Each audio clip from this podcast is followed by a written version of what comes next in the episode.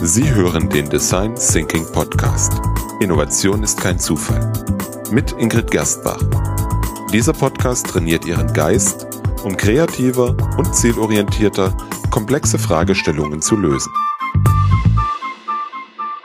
Hallo und herzlich willkommen bei einer weiteren Episode des Design Thinking Podcasts mit Ingrid Gerstbach. Hallo, danke Peter, dass du mich durch die Sendung wieder führst. Ja, sehr gerne. Ähm, Sie hören ja jedes Mal den, unseren Jingle für diesen Podcast und da heißt es unter anderem, dass wir Ihren Geist trainieren, um kreativer zu sein. Und ja, ein bisschen so eine Folge haben wir heute vor, die genau das machen soll.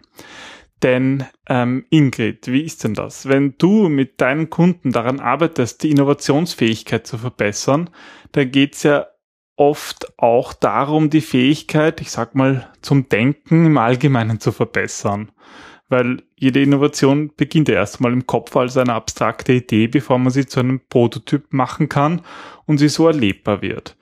Ähm, und wenn es ums Denken geht, insbesondere ums kreatives versus analytisches Denken, dann, dann folgt meistens unweigerlich ein Vergleich zwischen rechter und linker Gehirnhälfte, oder?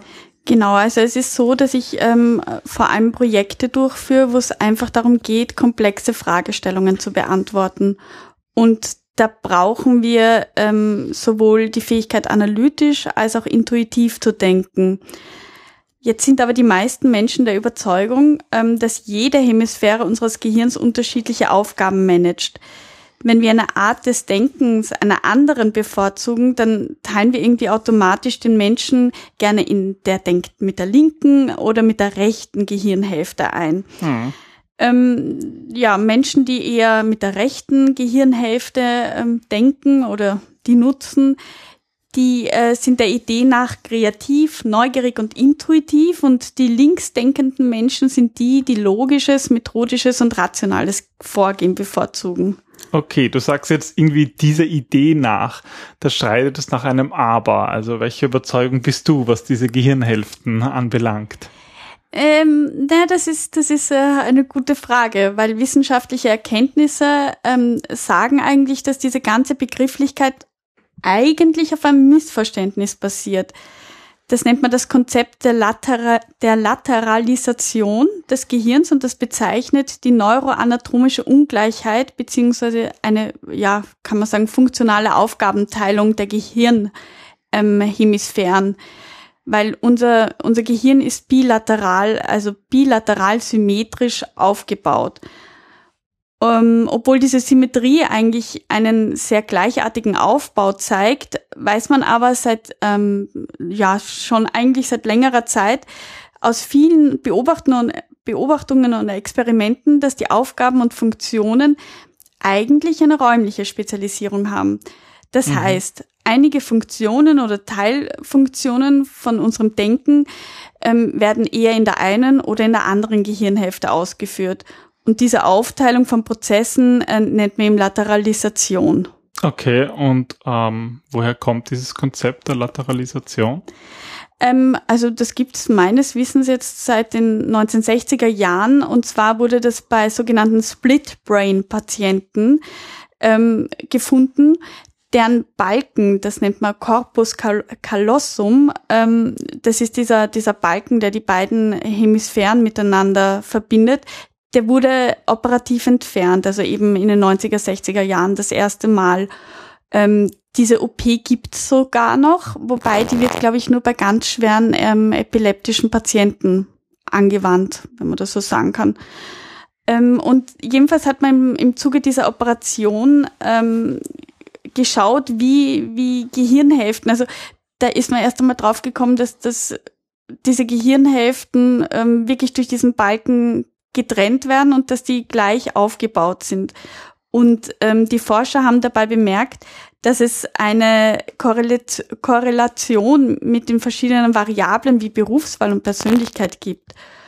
Und das ist, das ist aber deswegen so interessant, weil wir Menschen ja gerne in Kategorien denken und es auch etliche Persönlichkeitstests gibt, die untersuchen, ob jemand mit der linken oder mit der rechten Gehirnhälfte denkt. Ja, also wenn man so gerade im Internet so nachsucht, Ja, dann findet man ja jede Menge so Tests, pseudowissenschaftliche oder die sehr wissenschaftlich anmuten. Ja, nicht nur im, im Internet. Also bei unserem ähm, Camp letzte Woche zum Beispiel, da habe ich auch gehört, ja, wollen wir nicht eine Open Session machen über, wie kann man äh, das linke Denken und das rechte Denken bevorzugen.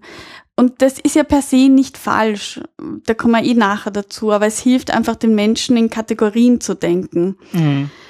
Aber wenn, wenn du jetzt überlegst, ähm, dass du wirklich nur mit einer von beiden Gehirnhälften denkst, ähm, heißt das jetzt, dass du irgendwie halb tot bist oder dass du entweder emotionsfrei oder ein vollkommener analytischer Trottel bist? Also das ist irgendwie, kann man mit nur einer Gehirnhälfte denken? Also halbtot klingt auf jeden Fall nicht sehr gut.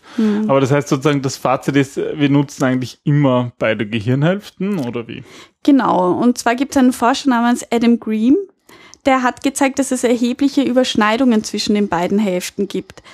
Ähm, Green hat sich dabei vor allem auf das analoge Denken konzentriert und behauptet, dass vor allem das analoge Denken ein Prozess ist, der sowohl logische als auch eben den kreativen Teil fordert.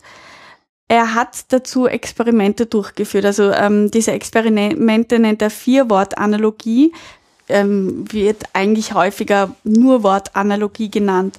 Das ist zum Beispiel, eine Waffe ist für eine Kugel, was der Bogen ist für Punkt, Punkt, Punkt. So. Und jetzt hast du diese, diese Formel und musst ähm, das letzte Wort einsetzen. Und für das Lösen dieser Analogie befolgt man eigentlich zwei Schritte. Zuerst schaust du dir die Beziehung zwischen dem ersten und zweiten Element an. Also Waffe und Kugel. Waffe und Kugel, genau. In welcher Beziehung steht das? Und dann überlegst du, welcher Begriff namentlich noch nicht erwähnt ist, aber in einer ähnlichen Beziehung zum dritten Element steht. Also in dem Fall halt der Bogen Genau. und ja, was auch immer.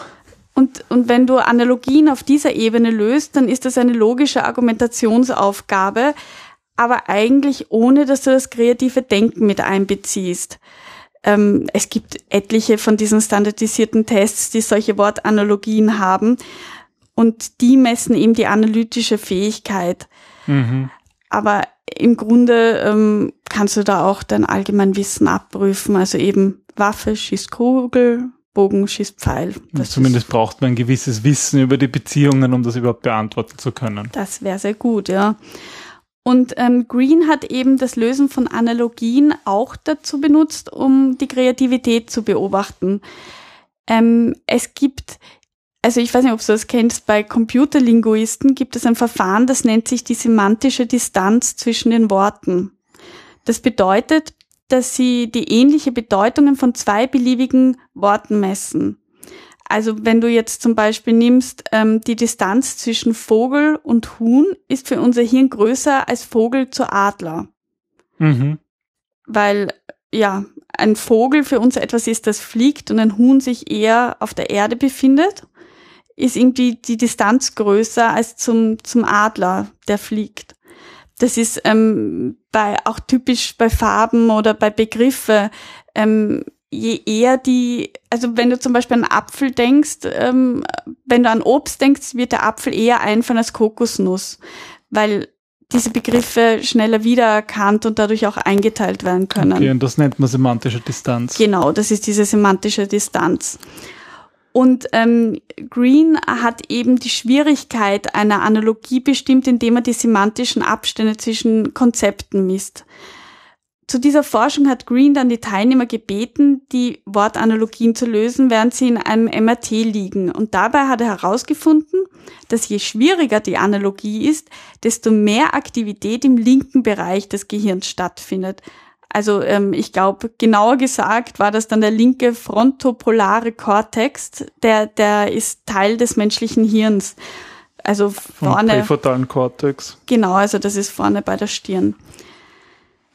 Green hat dann äh, weiter darauf hingewiesen, dass es wichtig ist, nicht zu glauben, dass aber nur dieser Teil die Analogie löst, sondern vielmehr sind es viele verschiedene Bereiche des Gehirns, äh, wie bei jedem kognitiven Prozess im Grunde, ähm, die du brauchst, um, um Analogien zu lösen. Wir können aber Schwerpunkte identifizieren bei der Verarbeitung von solchen Analogien. Und ähm, Greens These ist jetzt eben, dass der linke frontopolare Kortex diese, diese Informationen aus den anderen Gehirnhälften sammelt oder Gehirnbereichen sammelt und integriert und aber eben rausschießt dann aus, aus eben diesem frontopolaren Kortex. Okay, das heißt, in der Praxis kann man sagen, dass eigentlich diese Aufteilung in linkes und rechtes Denken analytisch und, und, und eher, eher ja, kreativ, dass es das nicht wirklich gibt. Und das haben eigentlich auch schon viele Forscher herausgefunden, unter anderem auch bei Adam Green. Okay. Ähm, Gibt es jetzt aber irgendwelche sozusagen praktischen Tipps, die du geben würdest, ja, um generell das, das Denkvermögen zu verbessern? Naja, also ähm, generell gilt es, dass es wichtig immer ist, den Körper und das ähm, und die Gehirnhälften, sage ich jetzt trotzdem, gleichermaßen zu trainieren und vor allem ähm, gewohnte Tätigkeiten bewusst abwechselnd mit der linken und mit der rechten, Achtung, Körperhälfte, jetzt nicht Hirnhälfte, sondern Körperhälfte zu erledigen, weil wir haben ja immer eine schwächer ausgebildete Seite. Mhm. Und wenn wir die trainieren, dann trainieren wir dadurch auch gleichzeitig unser Denken.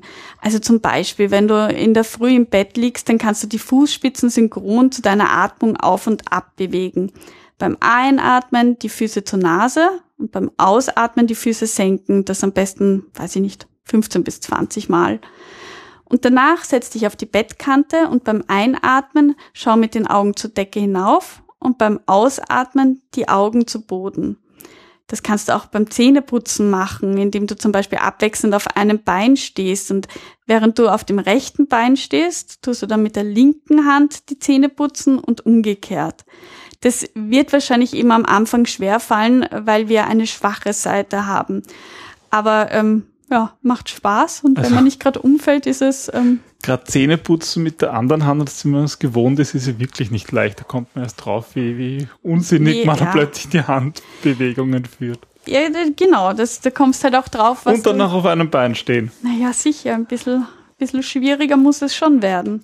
Und das macht uns dann kreativer und schlauer, oder wie? Ja, es, es fördert einfach diesen ganzen Denkprozess. Also es, es, ja, es hilft uns einfach zu üben, aber du musst dir immer vorstellen, dass, dass wir überhaupt in so einer ähm, ähm, ja, ich nenne es immer in der Komfortzone uns bewegen. Und wenn du etwas trainieren willst, dann ist es wichtig, dass du über diese Komfortzone hinausgehst, weil unser Gehirn ein Muskel ist und ähm, du trainierst ja auch Muskeln, indem du sie überbeanspruchst, also ruhig auch einmal Sachen machst, die, wo du im ersten Moment denkst, boah, das ist viel zu schwierig. Klar, ja. Einfach üben und das, ähm, ja, das hilft dabei, ja, schneller, besser, kreativer zu denken. Aber wie du schon gesagt hast, die Moral von der Geschichte ist, dass es eigentlich ähm, vollkommen egal ist, ob du von links oder rechts oder von analytisch oder intuitiven Denken sprichst, sondern du brauchst immer das gesamte Hirn, um in dieser komplexen Welt zu überleben. Ja, das gefällt mir schon mal viel besser. Sehr integrativ. Genau. Ja, super. Dann würde ich sagen, wir verlinken noch ähm, auf diese Studie ähm, in den Show Notes und ein, ein paar Infos rund um die Forschung rund um Gehirnhälften. Ja. Und bedanken uns fürs Zuhören. Genau. Bis zum nächsten Mal. Dankeschön. Tschüss.